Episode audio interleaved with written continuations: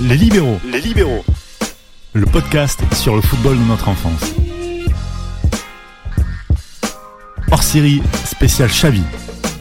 Le 25 janvier 1980, à Terrassa, dans la province de Barcelone en Catalogne, une certaine Maria Mercey Creus donnait naissance à son quatrième enfant.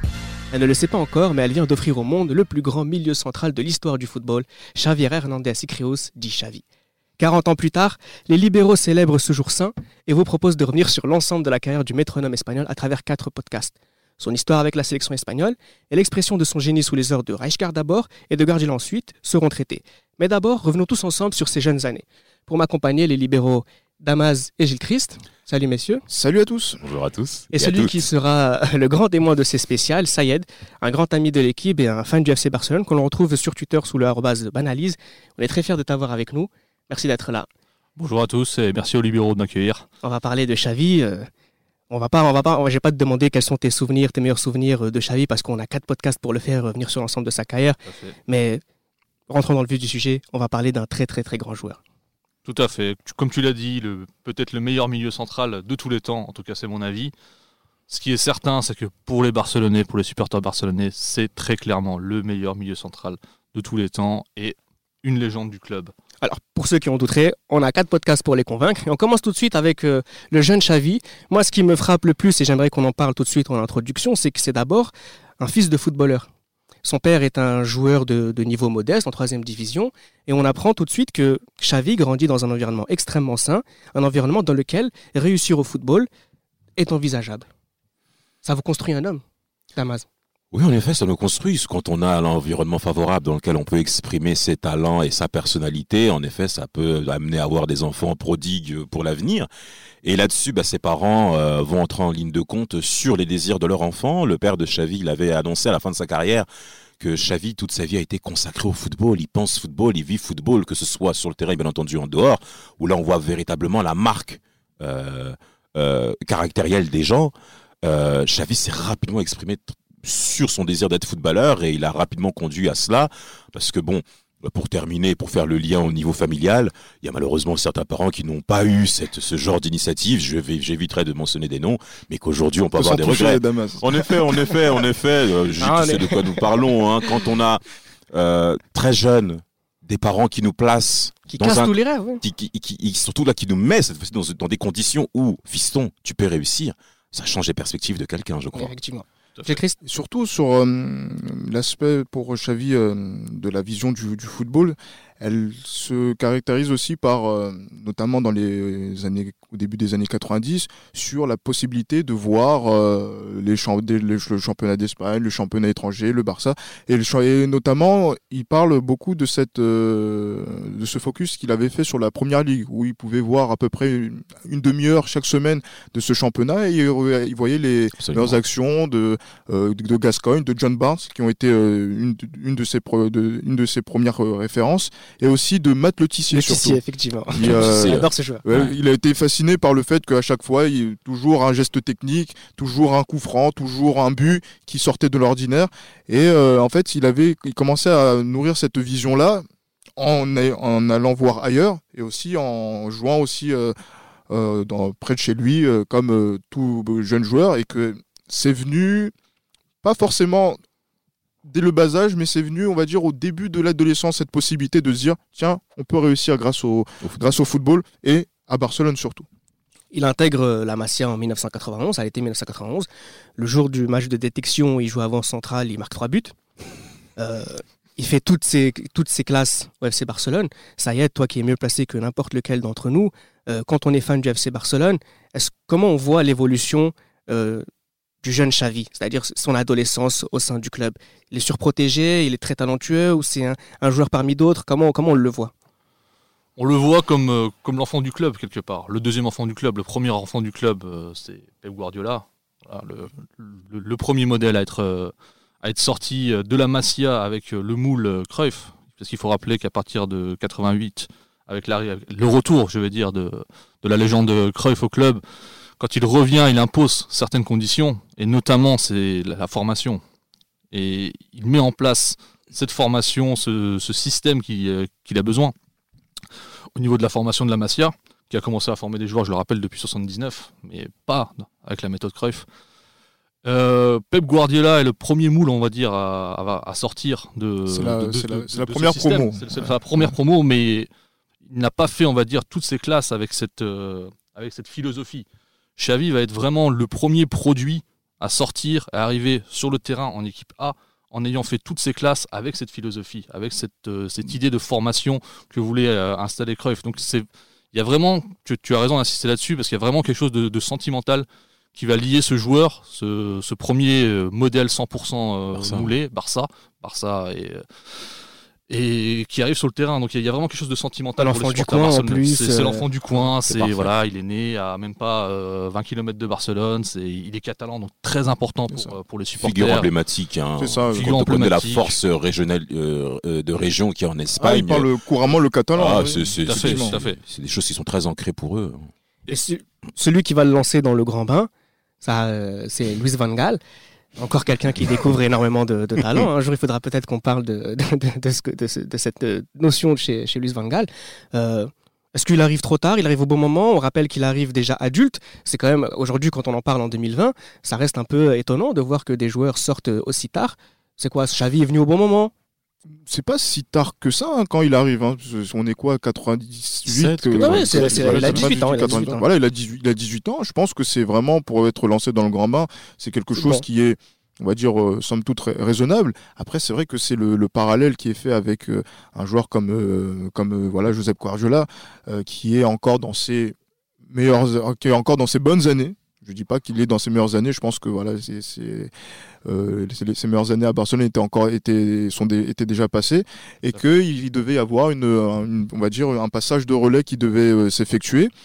Euh, Van Gaal l'a vu, effectivement, puisque c'est, euh, on va dire que c'était aussi l'objectif de, de Van Gaal que, quand il arrive au Barça en 97, c'est de relancer cette, cette idée euh, Ajacide qui avait, qui était un peu perdue à Barcelone du fait que voilà de la, que la fin de Cruyff ne s'était pas passée de la meilleure des, des- des fallait, façons et qu'il fallait relancer la machine puisque euh, des équipes comme euh, euh, ben, comme le Real champion 97 ma- en dépit de, de, de Ronaldo dépourvu aussi d'une mentalité de, de, de jeu en fait parce que là c'était tout sur Ronaldo en 97 Oui, et euh, axé sur l'individualité Ronaldo. sur l'individualité Ro- Ro- Ronaldo alors que le Real arrivait donc avec euh, Raoul Souker pour être euh, pour être champion 97 Van Gaal arrive en 90 en 97-98 il remet en place on va dire une notion de collectif qui permet à- au. Barça d'être champion 98 et 99 Xavi est dans ce, ce moule là Ce moule. et euh, voilà on se po- voilà on va, on va se poser la question de comment passer de l'ère Xavi à- de l'ère Guardiola pardon à l'ère Xavi Bah, justement, c'est sur, ce, sur ce dont j'allais venir parce que bon, Xavi revient à l'année du centenaire, donc le FC Barcelone va être champion. Xavi va être élu euh, meilleur jeune joueur, euh, la révélation de l'année. qui de l'année Euh, ce qui est intéressant aussi, c'est qu'il va jouer le temps de quelques saisons à côté de Guardiola. Et peut-être que c'est ce qui a, c'est c'est l'événement le plus important de l'histoire du FC Barcelone. C'est que c'est à ce moment-là que Xavi comprend pleinement, pleinement, je veux dire, hein, euh, l'esprit Barça. Alors c'est cette, euh, transition-là qu'il faut mentionner. Moi j'aimerais juste parler aussi d'un mentor que Xavi a plusieurs fois mentionné, c'est Juan Villa. Euh, son mentor au niveau de la formation Masia au Barça, qui l'a beaucoup aidé notamment dû à cette pression qu'il avait de la part du supporterisme barcelonais comme on le connaît, au niveau de la transition avec euh, Pep Guardiola, qu'il a, euh, qu'il a considéré comme étant bah, son, son, son, modèle au niveau footballistique. Et en effet, ça a été dur pour Xavi. hein. Il a plusieurs fois dit que ça a été difficile de pouvoir gérer cette transmission. Alors en effet, il y a eu euh, Guardiola qui, a, qui commence en effet à entrer dans ses années blessures, méformes physiques. Et Xavi est, est basculé rapidement dans le bain. Alors en effet, il y a, comme l'a dit Gilles, cette très bonne transition avec Luis Van Gaal. Mais si on rentre un peu plus dans le dispositif tactique du Barça, euh, Xavi a plusieurs fois évolué dans des situations qu'on ne voit plus aujourd'hui. Xavi a joué en tant que milieu numéro 6 tout seul.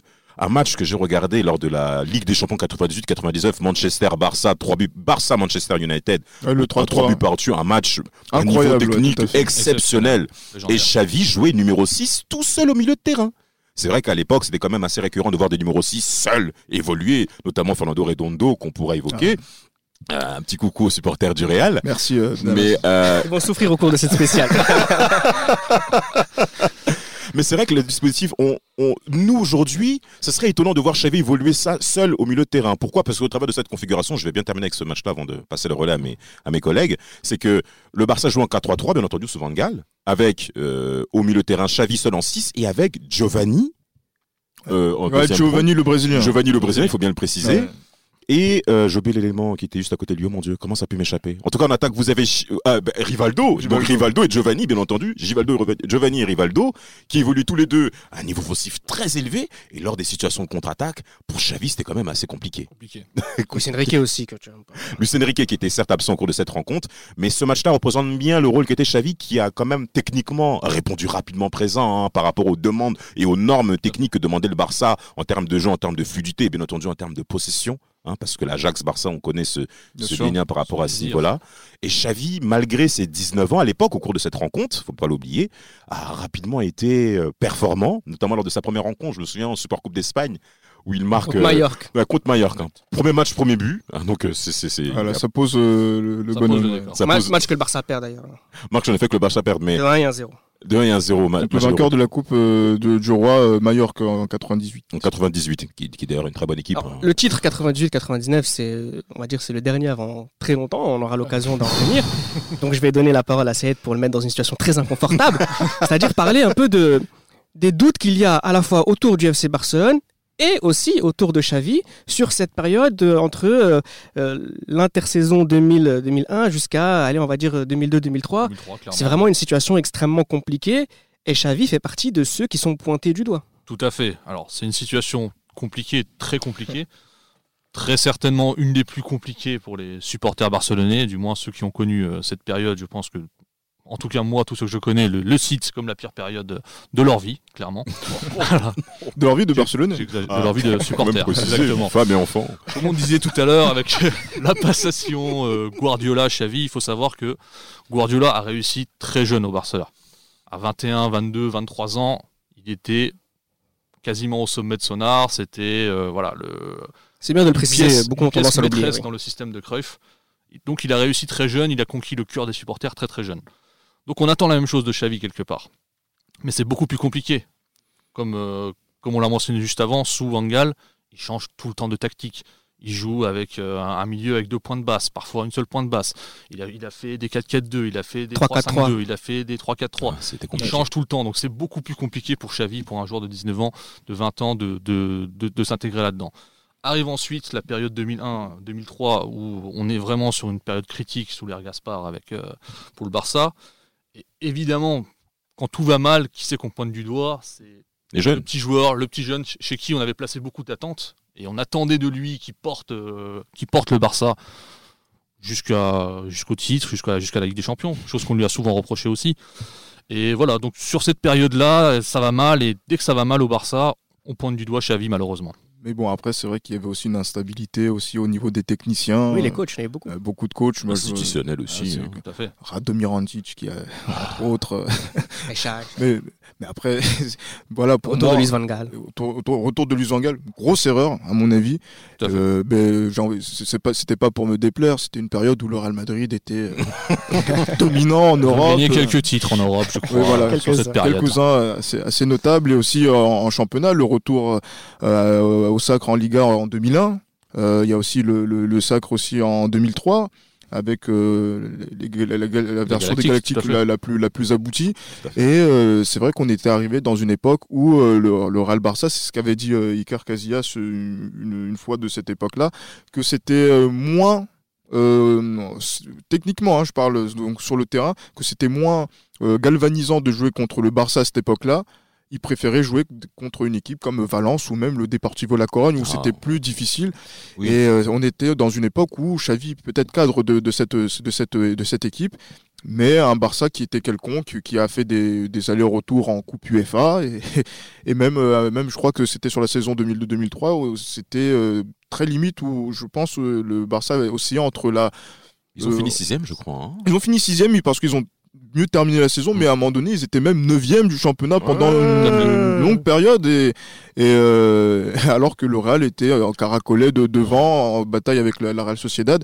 Mais on est vraiment dans une période où le Barça se pose pas mal de, de- de questions sur euh, déjà euh, Monsieur, Monsieur Gaspard qui, euh, Qui a, démissionner? qui a pris la, la suite du président Nunez. Donc je pense que c'est aussi cette transition-là entre quelqu'un qui a été une figure emblématique du FC Barcelone pendant plus de 20, 20, 20, 25 années presque. Et euh, cette nouvelle période où il y a le football du 21e siècle qui se met, euh, qui, En qui, route. voilà, qui se met en route. Et il fallait vraiment que, il fallait, il fallait en fait, les, les- les victimes en fait de cette, euh, Transition. de cette transition-là, ce sont, c'est le, le- le staff technique et les joueurs. Et euh, ça, ça, ça fait que le bah, FC Barcelone 2000, de, de 99, 2000, 2001, 2002, 2003 ne gagne pas de trophée. Et c'est la descente aux enfers, très clairement. Ah, c'est- ça, ça dégringole chaque saison. Et Une, surtout, une descente en Ouais. enfer qui va se terminer assez rapidement dès l'été 2003 et on en parle tout de suite dans le podcast numéro 2 spécial Xavi. C'était Les Libéraux, un podcast produit par Sport Content en partenariat avec Urban Soccer.